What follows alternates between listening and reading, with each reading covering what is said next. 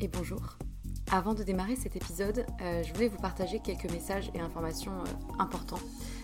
Le premier, c'est merci. Merci, je le répète souvent, pour euh, l'oreille qui écoute. je ne sais pas si vous êtes dans le métro, dans votre lit ou en train de cuisiner, mais peu importe, merci. La seconde chose que je voulais dire, c'est que si vous me suivez sur Instagram ou que vous avez écouté certains épisodes précédents, vous savez que j'ai quitté mon emploi pour me lancer à mon compte. Euh, non pas par opposition au monde salarié, hein, mais euh, plutôt par besoin viscéral d'oser réaliser ce qui était devenu euh, une évidence, et plus précisément deux activités, avec pour fil rouge les mots. les mots qui racontent des histoires et qui sèment des idées et impacteront au moins une personne, j'espère. D'une part en tant que consultante en communication et stratégie de contenu et rédactrice SEO, du coup, mention spéciale pour les sujets autour de la santé, de la psychologie, de la nutrition et de la sexualité. Euh, et ensuite les mots pour aider d'autres personnes à rayonner euh, par des suivis personnalisés réunissant mes connaissances en psychologie et en trauma, le tout infusé par une approche globale mêlant énergétique, tantra, polarité féminine et masculine, blocage émotionnel et outils somatiques sur lesquels je me forme depuis quelques temps. Et en vue de cette activité-là, j'ai créé un compte Instagram dédié et un nouveau podcast, Les mots c'est bien beau, aux côtés de Pierre Kessial.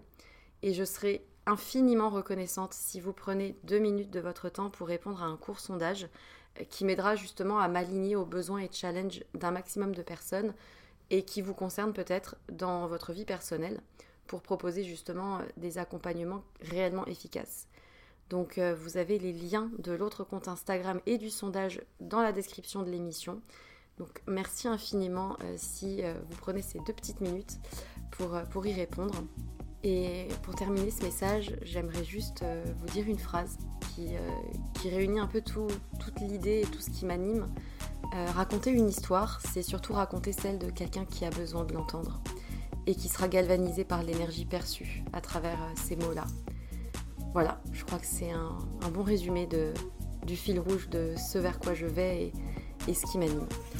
C'est tout pour moi et du coup, bonne écoute.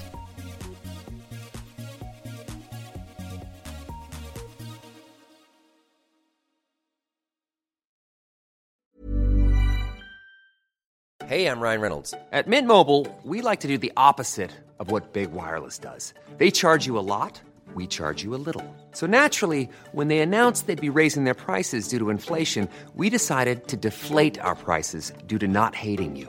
That's right. We're cutting the price of Mint Unlimited from $30 a month to just $15 a month. Give it a try at mintmobile.com slash switch. $45 upfront for three months plus taxes and fees. Promote for new customers for limited time. Unlimited more than 40 gigabytes per month. Slows. Full terms at mintmobile.com.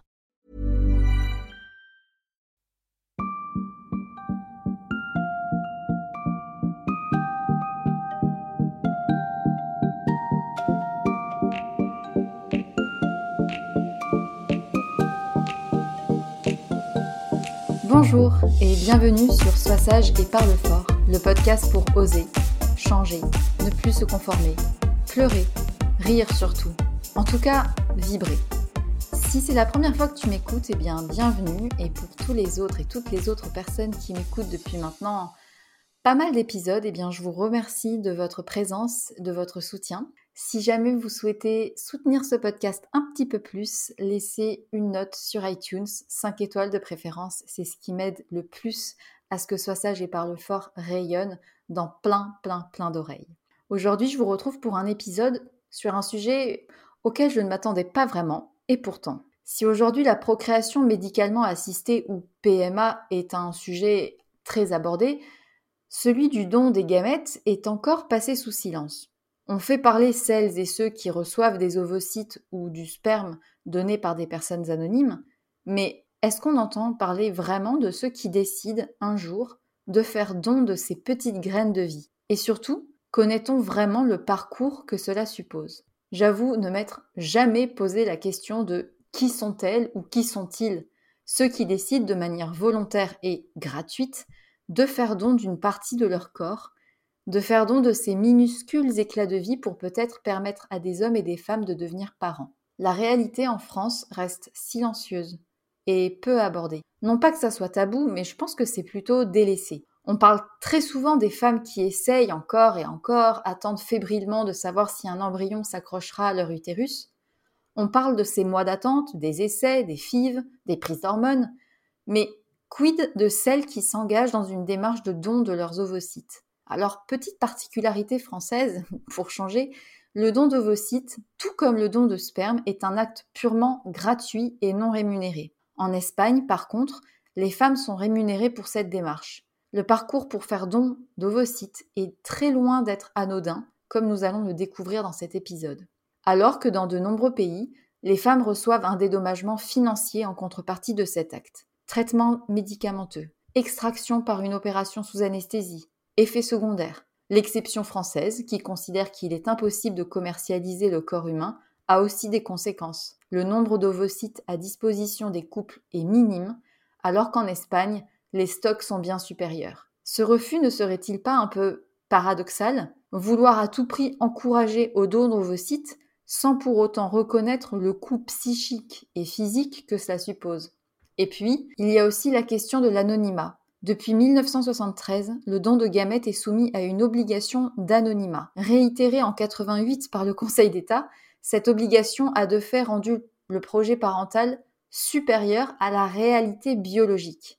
Et pour confirmer cette affirmation, la fameuse loi en question qui indique que les produits du corps humain ne peuvent faire l'objet d'un commerce. Ainsi, le donneur ne sera jamais assimilé à un parent. Mais en 2011, les lois de bioéthique ont été révisées et elles se sont légèrement alignées avec la démarche européenne. Désormais, l'anonymat du don de gamètes peut être levé en partie avec la possibilité pour l'enfant d'accéder lors de sa majorité à des données non identifiantes telles que des données médicales ou l'origine géographique de ses parents biologiques, et éventuellement l'identité du donneur si ce dernier y consent. C'est sans rappeler la Convention internationale des droits de l'enfant du 20 novembre 1989 qui dit d'ailleurs que l'enfant est enregistré aussitôt à sa naissance et dès celle-ci a le droit à un nom, le droit d'acquérir une nationalité et, dans la mesure du possible, le droit de connaître ses parents et être élevé par eux. Alors quand on y pense,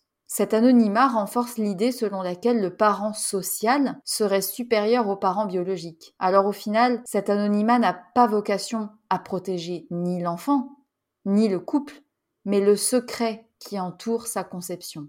En France, le don de sperme a été organisé à partir des années 70 et puis une dizaine d'années après pour les ovocytes. Problème, comme je le disais, la gratuité du don a pour conséquence que près de 8000 couples sont sur liste d'attente parce que des donneuses, il y en a peu. Et selon les dernières données disponibles, 746 femmes et 363 hommes ont donné leur gamète en 2016, alors que la même année, près de 1200 enfants sont nés à l'issue d'une assistance médicale à la procréation, et ces chiffres ne suffisent pas du tout à répondre aux besoins des couples infertiles en attente d'un don. Alors pour donner, comment on fait? Eh bien c'est une démarche anonyme et gratuite. Il faut être en bonne santé, avoir entre 18 et 37 ans pour les femmes et entre 18 et 45 ans pour les hommes. Le manque concerne surtout les ovocytes, alors que les dons de sperme sont tout juste à l'équilibre des besoins. En effet, un don de spermatozoïdes bah, peut être attribué à 10 couples receveurs. Par contre, un don d'ovocytes ne peut aller qu'à un ou deux couples maximum. Et contrairement au don de spermatozoïdes,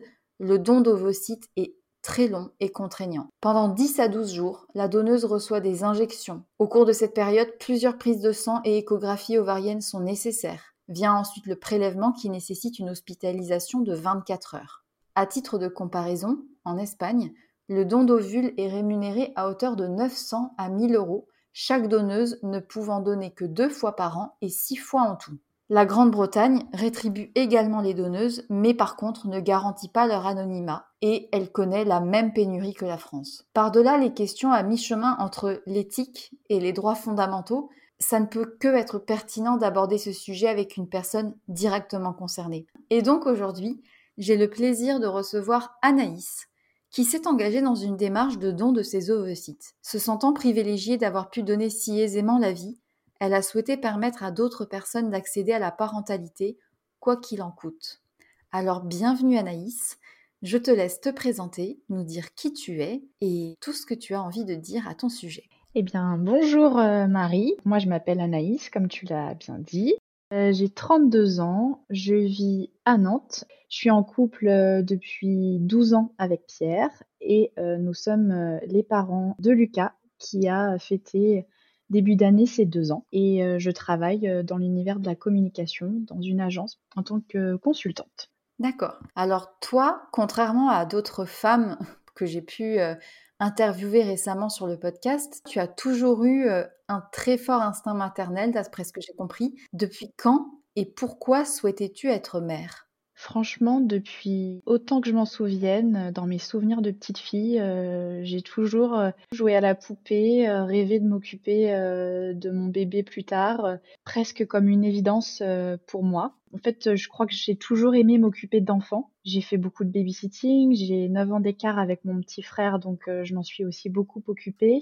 Et puis j'aime bien euh, leur univers, en fait, euh, leur insouciance, la joie de vivre qui dégage.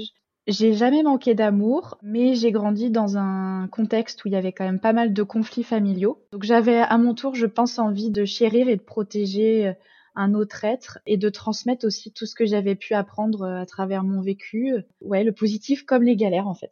C'est marrant parce que aussi loin que je me souvienne, j'ai jamais eu moi ce truc de me dire je vais avoir des enfants. Je dis pas que j'en aurais pas, mais j'ai jamais senti en moi cette espèce de flamme qui me dit je vais devenir mère, tu vois. Et ça, je pense mmh. que c'est vraiment différenciant euh, euh, selon les personnes où tu as vraiment des femmes et des hommes qui sentent à l'intérieur d'eux-mêmes que c'est une évidence et d'autres qui l'ont pas du tout. Bon, on verra bien ce que l'avenir me réserve, mais en attendant, euh, j'ai pas de réponse. Toi, du coup, enfant et adolescente, comment est-ce que tu envisageais la maternité? Quel regard tu portais sur les femmes qui étaient déjà mamans? Ma vision, elle a évolué parce que j'avais le sentiment à cette époque-là, quand j'étais euh, ado, que la maternité, c'était un peu indissociable de la condition euh, de femme et que l'instinct maternel, c'était une évidence. J'avais pas intégré que les deux étaient dissociés et dissociables. Donc je crois que je me suis jamais vraiment posé de questions.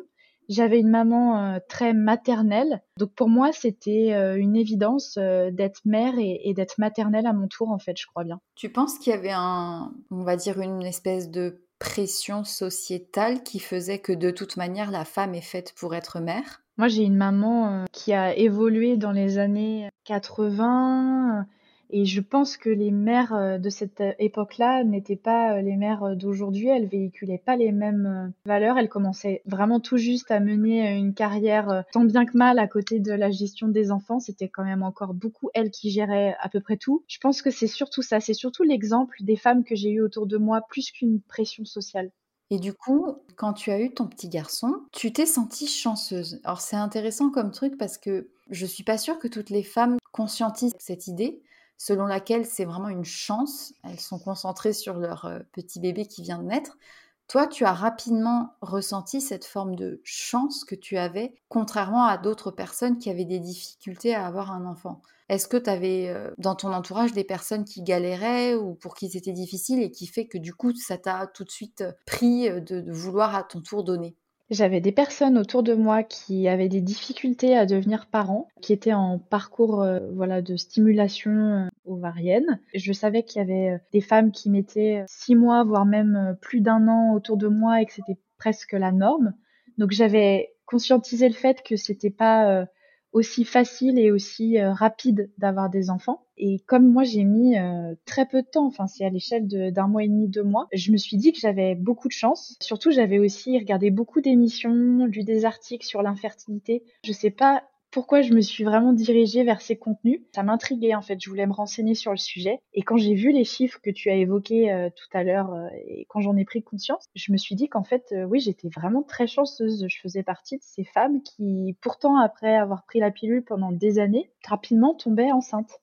C'était une chance qu'il fallait en prendre conscience et c'est là que j'ai commencé à me dire qu'il fallait rendre un petit peu tout ça, quoi. C'était injuste en fait pour les autres. C'est comme ça qu'est née ton envie de donner tes ovocytes? Ça s'est manifester comment cette envie? J'ai pris conscience que le fait d'avoir un enfant, c'était dur. Euh, c'est l'expérience la plus joyeuse et en même temps la plus difficile de ma vie parce que ça remet en question plein de choses, ça te conforte à ton enfant intérieur, mais du coup, euh, ça bouleverse tellement ta vie que du coup, je me suis dit, mais c'est pas possible que d'autres femmes en soient privées et surtout, de quel droit elles elles sont aussi légitimes que moi à être maman ou, ou, les papas à être papa? Pourquoi elles en seraient privées juste parce que la nature les a pas équipées entre guillemets comme moi? Et du coup, c'est à ce moment-là qu'est née ton envie de donner tes ovocytes. Ça s'est vraiment manifesté en toi, donc du coup, dès la naissance de ton fils. Oui, c'est ça. Pendant ma grossesse, je pense que c'est là que j'ai quand même commencé à, me renseigner sur le sujet quand Lucas est né et que voilà, ça m'a autant bouleversée. Et pas forcément, comme je disais, que dans le positif. Hein. Ça a fait naître, renaître entre guillemets l'enfant en moi mais je me suis sentie, je pense, euh, oui, je pense qu'il y a quand même un peu de culpabilité dans tout ça. Le besoin presque en fait de, de rendre aux autres ce que moi j'ai eu euh, naturellement sans faire d'effort quoi. Et donc si tu devais un peu euh, lister les raisons qui ont motivé ce choix, quelles seraient-elles? La raison principale c'est voilà la naissance de mon fils et le bouleversement que ça a eu dans ma vie. Et puis euh, aussi euh, l'injustice euh, qu'on peut ressentir face à cette possibilité hyper arbitraire de pouvoir avoir des enfants ou pas. C'est un peu toi tu peux en avoir, toi tu peux pas. et surtout à travers les expériences de mes proches autour de moi, je me suis rendu compte que c'était une grande souffrance et je ressentais euh, beaucoup d'empathie en fait pour cette souffrance. Quand j'ai pris conscience que je pouvais à mon échelle faire quelque chose, je me suis dit que voilà, qu'est-ce qui m'empêchait euh, de le faire? Il y en a qui subissent des protocoles hyper pénibles pendant des années pour arriver à cette fameuse dernière chance parce qu'il faut quand même préciser que les gens qui font appel à des dons de gamètes, généralement c'est des gens qui ont au préalable suivi des parcours de PMA longs, coûteux en énergie. Il y a parfois même des couples qui se séparent tellement c'est long et pénible c'est plusieurs années euh, avant d'arriver à cette dernière chance euh, qui est le faire appel à des dons de, gamètes. Euh, donc ça force l'admiration, cette persévérance. On a on a envie de les aider et, surtout ça aurait pu être nous quoi. C'est surtout cette raison-là. Ce qui est paradoxal, c'est que donner des gamètes, c'est très personnel, très intime, et en même temps, on se dit que à chaque fois qu'on ovule, donc tous les mois, on perd entre guillemets ces ovocytes qui pourraient servir à d'autres. Ouais, dernière raison, c'est aussi euh, la sororité que j'aime bien derrière cet acte. Je trouve que les femmes entre elles sont parfois très critiques et je me dis que c'est un acte euh, vraiment de sororité, de soutenir, d'être en connivence avec celles qui, n'arrivent pas à tomber enceinte. Et voilà, c'est un acte plein d'empathie en fait au fond, c'est reconnaître euh, la chance qu'on a eue. Donc ton enfant naît et là ton envie de donner des ovocytes se manifeste vraiment un peu plus. Est-ce que tu savais à quel point c'était compliqué en France ou est-ce que tu partais vraiment en mode je vais faire ça, ça va être facile, easy la vie, je vais donner ça tranquille, je vais aider des gens Ou est-ce que tu savais à quel point c'était compliqué? Je pense que j'étais assez naïve, effectivement, sur le sujet. Je suis quelqu'un qui est assez enthousiaste, parfois un peu dans l'utopie sur certaines choses. J'ai pas mesuré pleinement le parcours que ça allait être derrière. Oui, je me suis rendu compte que donner ces spermatozoïdes, c'était franchement un jeu d'enfant à côté. Pour les femmes, c'est super long et c'est un protocole médical à part entière quoi. Il y a vraiment des étapes on s'injecte des produits soi-même dans le corps c'est pas rien quoi. Ça s'est passé comment concrètement? Tu as contacté un, hôpital? Tu as fait comment? Je me suis renseignée déjà si à Nantes il y avait une structure et j'ai regardé sur leur site qui était bien expliqué. Il y avait une plaquette qui expliquait le don d'ovocytes, les étapes, le rendez-vous avec la sage-femme pour découvrir un peu le protocole. Et il n'y avait rien qui me semblait compliqué ou infaisable. Donc j'ai envoyé un mail et j'ai pris rendez-vous avec la sage-femme. On m'a pas tout de suite répondu, donc j'ai relancé bizarrement. Je m'attendais à ce qu'il y ait une réponse rapide, mais euh, je me suis rendu compte qu'elles étaient euh, débordées parce qu'elles sont trop peu. Voilà, on m'a répondu et le rendez-vous a été fixé euh, quelques semaines après, c'était fin août en fait. Mon fils est né fin février et fin août, j'ai eu le rendez-vous. Concrètement, comment ça se déroule un protocole de don d'ovocytes Imaginons demain je veux y aller, comment ça se passe? D'abord, il y a une première consultation pour vraiment euh, aborder toutes les questions euh, relatives au traitement, le parcours. Il passe beaucoup de temps euh, à s'assurer qu'on le fait pour voilà des bonnes raisons, qu'on est bien informé, qu'on a pris le temps de réfléchir. Et en fait, cette consultation aboutit à un consentement qu'on signe. Quelques jours après, il y a un entretien génétique avec un généticien qui a pour but euh, de vraiment faire un cariotype. On remonte sur euh, les ancêtres, savoir s'il y a des antécédents connus de maladies génétiques ou voilà de soucis de santé quelconques. Il y a ensuite un bilan biologique qui est fait, donc il y a une prise de sang et une échographie pour évaluer en fait si bah, l'état de santé de la donneuse est bien, s'il n'y a pas de soucis, je pense, de santé plus poussés, s'il n'y a pas de maladie aussi, je pense, infectieuse. Ensuite, on a rendez-vous avec un anesthésiste. Tout ça, pour moi, ça s'est passé dans une période de 15 jours, 3 semaines maximum. Et cette consultation avec l'anesthésiste nous permet euh, de parler euh, de l'acte euh, chirurgical précisément en fait de la ponction. Comment ça va se passer pour l'anesthésie? Est-ce qu'on veut une anesthésie locale, totale, être endormi? Mais est-ce que la ponction en question, ça doit être douloureux, non? Moi, j'ai plus eu de douleur au moment où on m'a injecté le produit, bizarrement. J'étais pas préparée à ça. Par contre, la ponction en elle-même, j'ai pas eu de, de douleur. C'est plus les quelques heures qu'on suivi. D'accord. Mais c'est vrai que la consultation avec l'anesthésiste, Contrairement aux autres, euh, j'avais eu plusieurs prises de sang quand j'étais enceinte. Et là, l'anesthésiste, vraiment, on se rend compte que c'est un vrai protocole médical, qu'on va avoir une vraie euh, opération. Là, vraiment, on se rend compte que c'est sérieux. Et je pense que si on n'est pas décidé, c'est peut-être à ce moment-là où on peut avoir envie de se dire, euh, bon, je prends mes clics et mes claques et je fais demi-tour, quoi. Ouais, mais il y a probablement pas mal de femmes qui vont peut-être pas au bout de la chose. Hein. Je pense que c'est un peu charnière ce rendez-vous-là. Après, il y a un entretien psychologique. Ça, c'est sur demande. Euh, je l'ai pas fait parce que euh, j'étais suivie en parallèle euh, quelques mois avant par une psychologue et je lui avais parlé en fait de mon projet.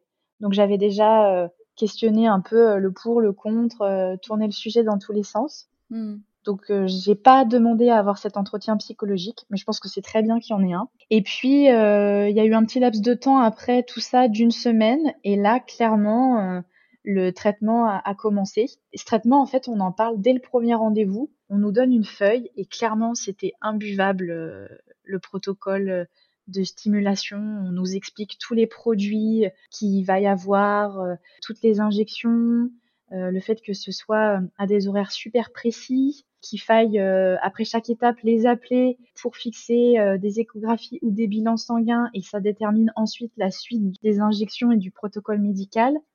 Alors dans les faits, quand j'ai suivi euh, le protocole, je me suis rendu compte que c'était bon, ça se suivait tout seul et qu'on était bien accompagné. Mais je vous avoue que quand j'ai vu la feuille, j'étais avec ma maman en plus pour ce premier rendez-vous, j'ai rien compris, franchement. Ça me paraissait être euh, du langage médical imbuvable. Mais du coup, en gros, tu devais t'injecter toi-même des produits qui avaient pour but de stimuler que tu produises plus d'ovules. Enfin, c'est peut-être des questions bêtes, hein, mais j'ai du mal à comprendre le, but de ces injections. En fait, ces injections, effectivement, c'est des hormones, des doses d'hormones euh, beaucoup plus élevées que celles qu'on produit naturellement et qu'on vient s'injecter à horaires réguliers pendant une période de 10 à 12 jours pour justement stimuler l'ovulation et faire que euh, on ovule beaucoup plus qu'à la normale. Chaque mois, en fait, on, apparemment, on ovule. Il y a un voire deux, euh, deux ovules qui sont euh, produits entre guillemets. Le fait d'avoir des injections, ça fait que clairement les ovaires ils grossissent parce qu'il y a beaucoup d'ovules d'un coup qui arrivent à maturation. D'accord. Et est-ce que tu as eu des effets secondaires? Pas mal, ouais. J'ai eu des douleurs dans le bas du ventre. J'avais le ventre vraiment très gonflé. Il m'avait prévenu, hein, de toute façon, de tous ces effets secondaires. Mais pendant le traitement, j'en ai eu un petit peu, pour être euh, honnête. Mais j'ai pas eu l'impression que c'était très invasif parce que j'étais, j'étais préparée. C'est plutôt mmh. l'après où j'étais pas préparée. Après la ponction, quand je suis rentrée chez moi et qu'il a fallu plusieurs cycles pour évacuer euh, toutes ces, ces doses d'hormones. Ouais. Et ça, on nous prépare pas à ça. Et en fait, euh, si jamais tu ovules plus, du coup, grâce à ces injections, eux, ils peuvent prélever plusieurs ovocytes ou ils en prélèvent qu'un seul En fait, ils prélèvent euh, tous ceux qui sont arrivés à maturation. Pendant ces 10 à 12 jours où on a les injections, on a à peu près un bilan sérologique, donc une prise de sang et une échographie tous les 2-3 jours. Donc il faut oh. aussi euh, se rendre vraiment dispo. mais vraiment, c'était tous les 2-3 jours. J'y allais le matin avant de bosser. Donc ouais, c'est il faut être disponible euh, aussi euh, en termes de temps quoi. On faisait le point à chaque fois euh, avec l'échographie sur la taille de tous les ovules à l'intérieur de voilà de mes ovaires. Ils mesuraient chacun des ovules, le, les millimètres de diamètre et tout, c'est super précis. Et ils évaluaient en fait la croissance et le nombre d'ovules qui potentiellement seraient à maturation le jour de la ponction. D'accord et donc le jour de la ponction, concrètement, c'était sous anesthésie locale ou générale et enfin, en quoi ça consiste? Moi, j'ai décidé que ce soit en local pour pouvoir sortir vite en fait et rentrer chez moi. Mais ça peut être général aussi. Mais voilà, on, nous injecte le, jour J un, produit. Moi, c'était sur la main en fait qu'on m'a injecté un produit c'est presque plus ça qui m'a surpris parce que je m'attendais pas à ce que ce soit douloureux le temps que le produit se diffuse en fait dans le bras. Et une fois que le produit a été diffusé, j'ai rien senti. Les sages-femmes étaient euh, super adorables, euh, très à l'écoute, très prévenantes. Plein de fois, elles m'ont remercié pour mon geste euh, et bon, ça m'a aussi gênée. Mais, mais voilà, ensuite, je suis restée dans une chambre quelques heures. Je suis même pas restée 24 heures parce que toutes les constantes étaient bonnes et, et, je suis sortie. En fait, on nous demande de venir avec un proche pour qu'on prenne pas la voiture parce qu'on peut pas conduire pendant 24 heures derrière. Je suis rentrée le matin à 9 heures et je suis sortie euh, l'après-midi sur les coups de 15-16 heures, je pense. Et ensuite, euh, une fois que ça s'est passé, est-ce qu'il y a un suivi? Est-ce que comment ça se passe l'après? Il n'y a aucun suivi derrière. Et c'est sur ces mots que s'achève la première partie de l'épisode avec Anaïs concernant le don d'ovocytes. Dans la deuxième partie de l'épisode, nous parlerons un peu plus en détail des tenants et des aboutissants de cette loi française qui continue de refuser de dédommager les femmes qui font don de leurs ovocytes, alors qu'en Espagne, c'est quelque chose de beaucoup plus banalisé. Nous parlerons aussi du délicat sujet de la parentalité bienveillante, de la gestation pour autrui, et aussi du fait de donner, ou non, une partie de son corps. Je vous souhaite une excellente journée, et surtout n'oubliez pas, soyez sages un peu et parlez fort beaucoup.